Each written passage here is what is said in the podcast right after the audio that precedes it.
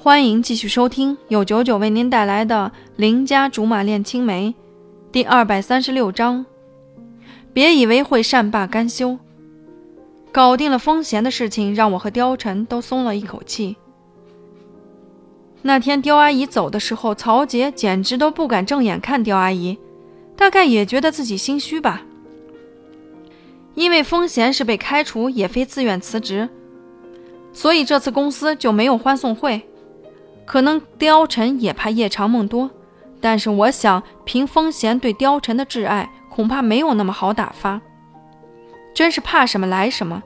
几天之后，风贤就好像发疯似的，冲到公司楼下，吵着要进来见貂蝉，完全不顾自己的形象。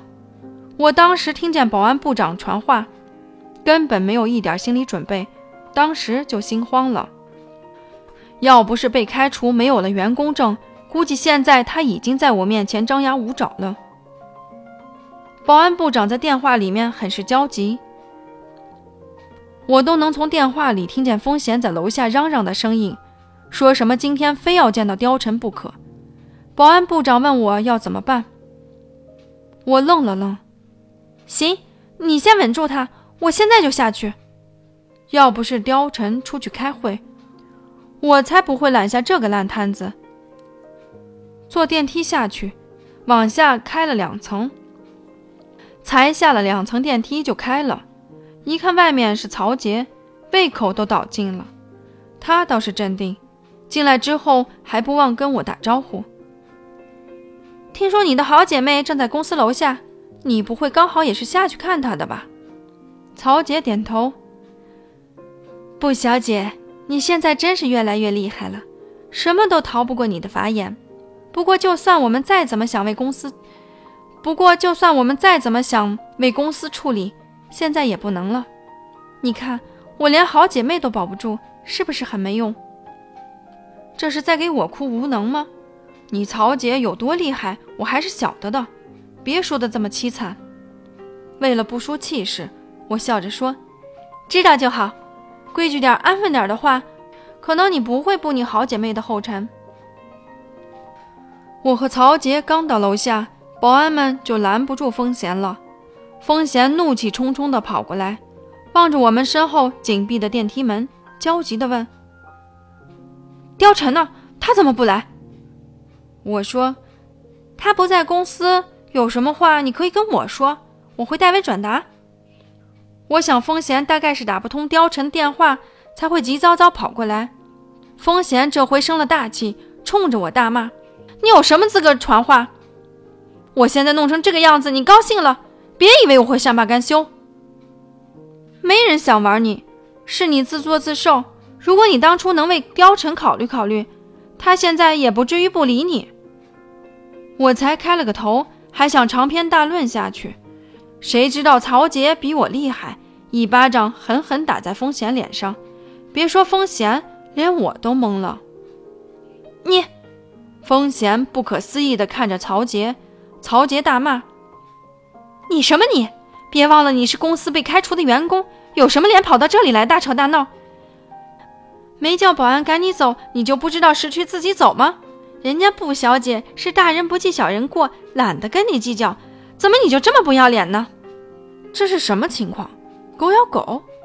风贤也不是好惹的，指着曹杰就说：“你又好到哪里去？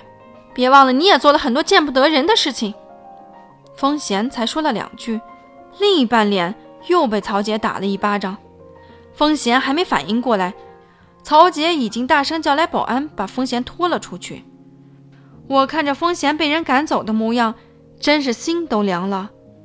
他原来在公司虽然不是什么人人见了都要点头哈腰的角色，但也不至于像今天这样不体面。真是好的时候能上天，坏的时候连趴在地上都会被人踩两脚。布小姐，我们上去吧。曹杰叫了叫目瞪口呆的我，我脑袋发懵的跟着他进了电梯，半天才缓过来。曹小姐，你真厉害。曹杰笑笑，那是因为布小姐你心肠好，才会显得我特别厉害。